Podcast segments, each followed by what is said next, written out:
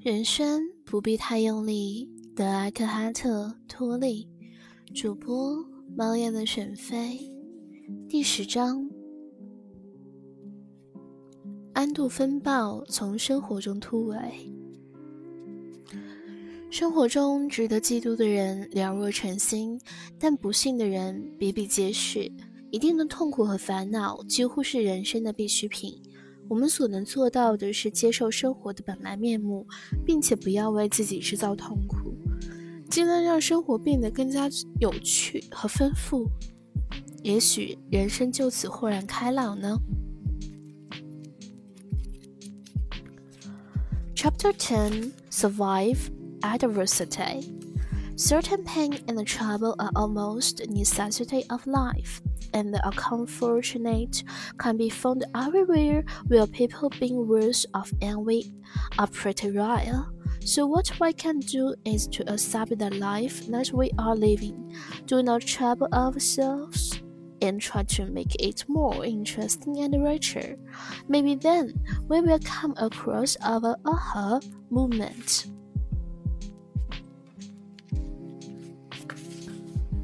万物的关联性已经被物理学家所证实，没有任何事物是独立存在的，只是看似独立罢了。我们越是评判它、标注它，就越是孤立它。生命的整体性被我们的思维切割得支离破碎。然而，也正是生命的整体性造成了这样的局面。这是相互联系的网络及宇宙的一部分。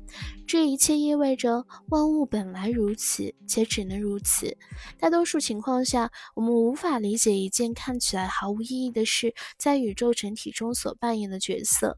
但是，当你认识到这件事在浩瀚的整体中是必不可少的时候，就会开始从内在接受这个实际情况，开始与生命的整体保持协调一致。The interconnectedness of all things, psychologists know, now confirm it. Nothing that happens is an isolated event, it only appears to be. The more we judge and label it, the more we isolate it. The wholeness of life becomes fragmented through our thinking, yet the totality of life has brought this event about. It is part of the web of interconnectedness that is cosmos. This is mean whatever is could not be otherwise. In most cases, we cannot begin to understand what role a simile senseless even may have facing the totality of the cosmos, but recognizing it inevitably within the vastness of the whole can be the beginning of the inner acceptance of what is, and thus a reclamment with the wholeness of life. 如果你能把当下的感受和经历完全看作是自己的选择，你就获得了真正的自由，并终结了痛苦。内在和当下和谐一致，便是痛苦的终结。True freedom and the end of suffering is living in such a way as if you had completely chosen whatever you feel or experience at this moment. This inner alignment with now is the end of suffering. 痛苦真的是必要的吗？是也不是。如果你不曾经历那些痛苦，你就没有作为一个人应有的深度，没有谦卑感，没有同情心，你也不会阅读这本书了。痛苦打破了小我的外壳，与此同时，它也就完成了它的任务。所以，痛苦是必要的，直到你意识到它根本无关紧要。Is suffering really necessary? Yes and no. If you had not suffered as you have, there would be no depth to you as a human being, no humility, no compassion. You would not be listening to this now. Suffering cracks open the shell of ego, and then comes a point where it has served its purpose. Suffering is necessary until realize that it is unnecessary.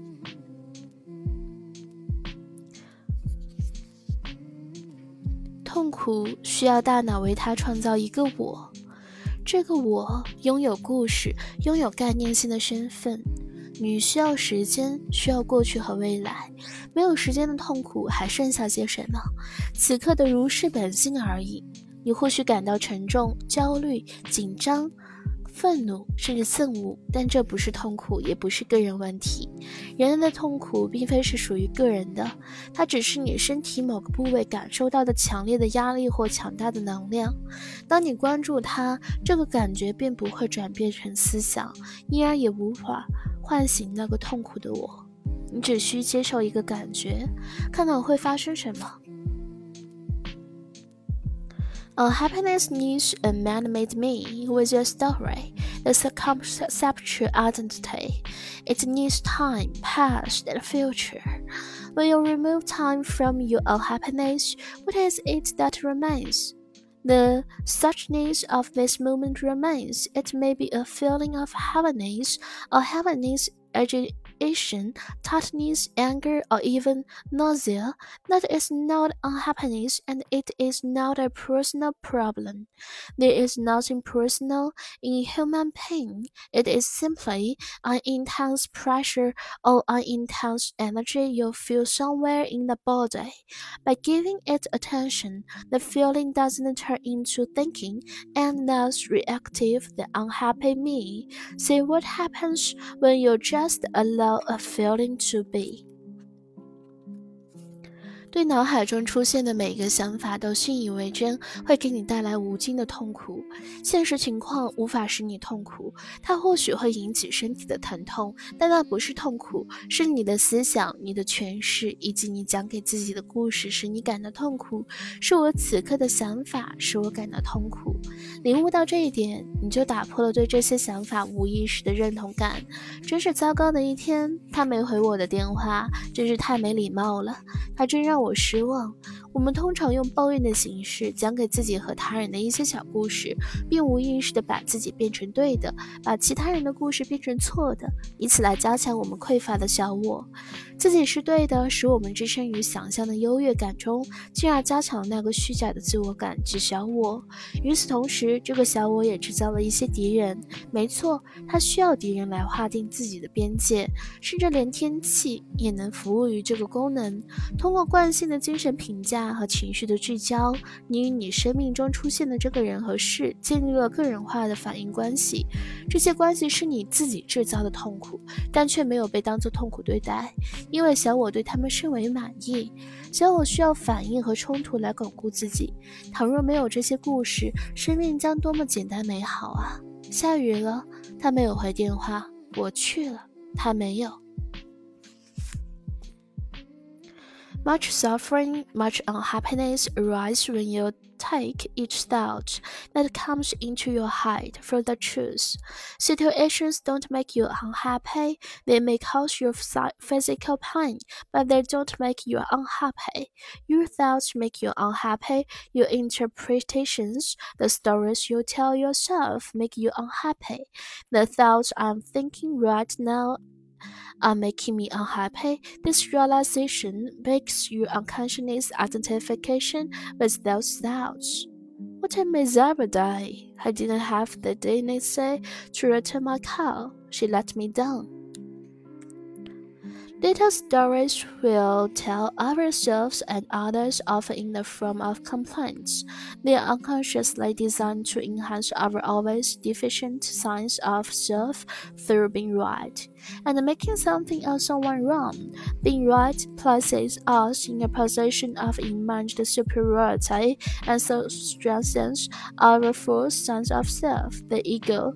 This also creates some kind of enemy. Yes, the ego needs enemies to define its boundary, and even the wider can serve that function. Through habitual mental judgment and emotional construction, you have a personalized, reactive relationship to people and events in your life. These are all forms of self created suffering but are not recognized as such because to the ego they are satisfying. The ego enhances itself through reactive and conflict. How simple life would be without those stories. It is running. He did not call. I was there. She was not. 当你遭受痛苦时，当你感到悲伤时，完全临在于当下。悲伤和矛盾无法在当下存活。When you are suffering, when you are unhappy, stay totally with what is now. Unhappiness or problems cannot survive in the now. 当你在心里给某 某个处境命名或贴上标签，在某种程度上认为它是讨厌的、糟糕的，痛苦便产生了。你痛恨这个处境，这种恨使这个处境个人化，并且唤醒了那个反应的我。命名和标注是积久。建成的习惯，但这一习惯是可以被打破的。从不再给琐碎的事情命名开始练习。如果你错过了航班，打碎了杯子，或者滑倒在泥泞里，你可以控制自己不把这个经历命名为糟糕的或痛苦的吗？你可以直接接受那个时刻的如是本性吗？称某些事情是糟糕的，会引起情绪聚焦。当你接受它，不再给它命名时，刹那间无穷的那能量便可为。为你所用，这种聚焦将你与这个能量、这个生命中的能量隔断。Suffering begins when you mentally name or label a situation in some way as an undesirable abide.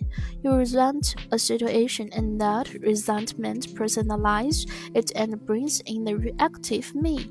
Naming and labeling are habitual, but that habit can be broken.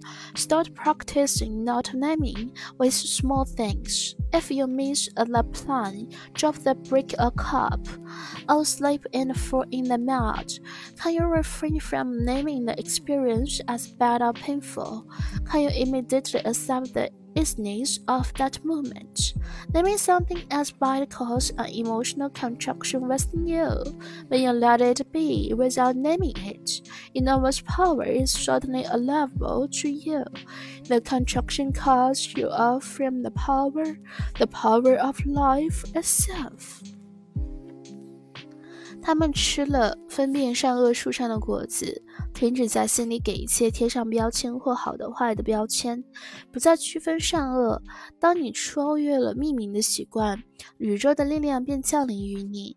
当你和你的经历处于非反应式的关系时，你曾经称之为不好的事物会通过生命本身的力量发生好转。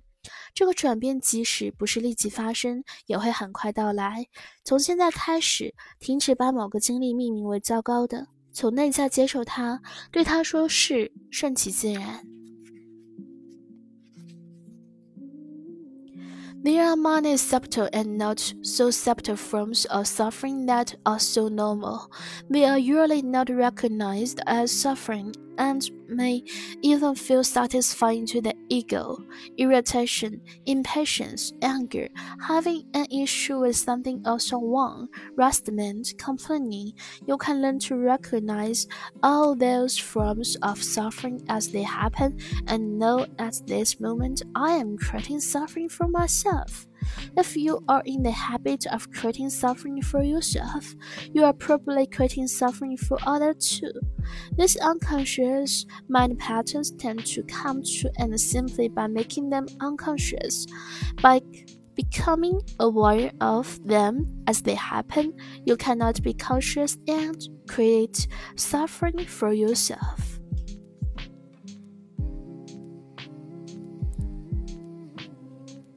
不论你的生命处境是什么，如果此刻完全接受了它，你会有怎样的感受呢？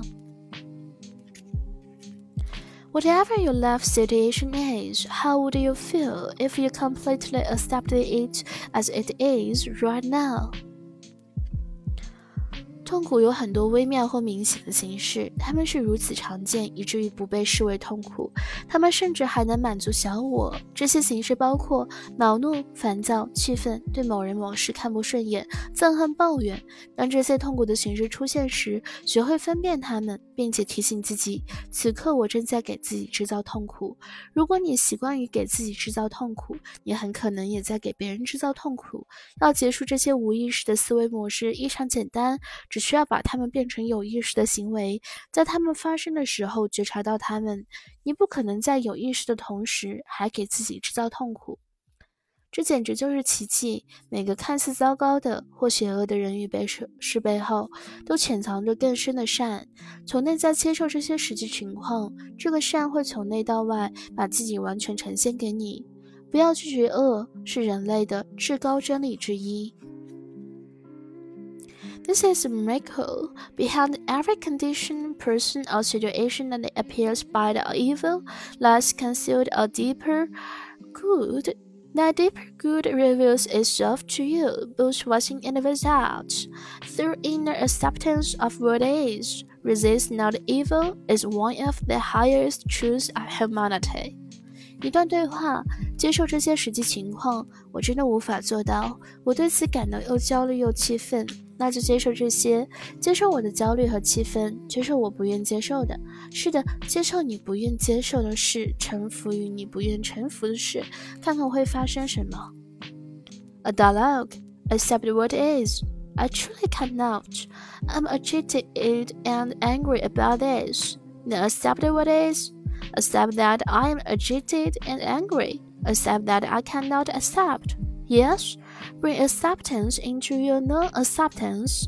Bring surrender into your non surrender. Then see what happens. 身体上的慢性痛苦是你能遇到的最严厉的人生导师之一。他教导你，抵抗是徒劳的，没有什么比不愿意遭受疼痛更合情合理的了。然而，如果你可以放弃不愿意，允许疼痛存在，你会发现在内在深处，自己与疼痛已经分离开来。在你和疼痛之间有一个空间，这个空间一直都存在。这需要自觉自愿的去遭受痛苦。当你自觉自愿的承受疼痛时时，身体的疼痛很快就把你的内在小我燃烧殆尽，因为小我大部分是由抵抗组成的。对于极端的生理缺陷来说，同样如此。Chronic physical pain is one of the harshest teachers you can have. Resistance is futile. It is teaching. Nothing could be more normal than an unwillingness to suffer. Yet, if you can let go of that unwillingness and instead allow the pain to be there, you may notice a subtle inner separation from the pain, a space between you and the pain, as it were. The, this pain means to suffer consciously, willingly. When you suffer consciously, Physical pain can quickly burn up the ego in you, since ego is consists largely of resistance. The same is true of extreme physical disability.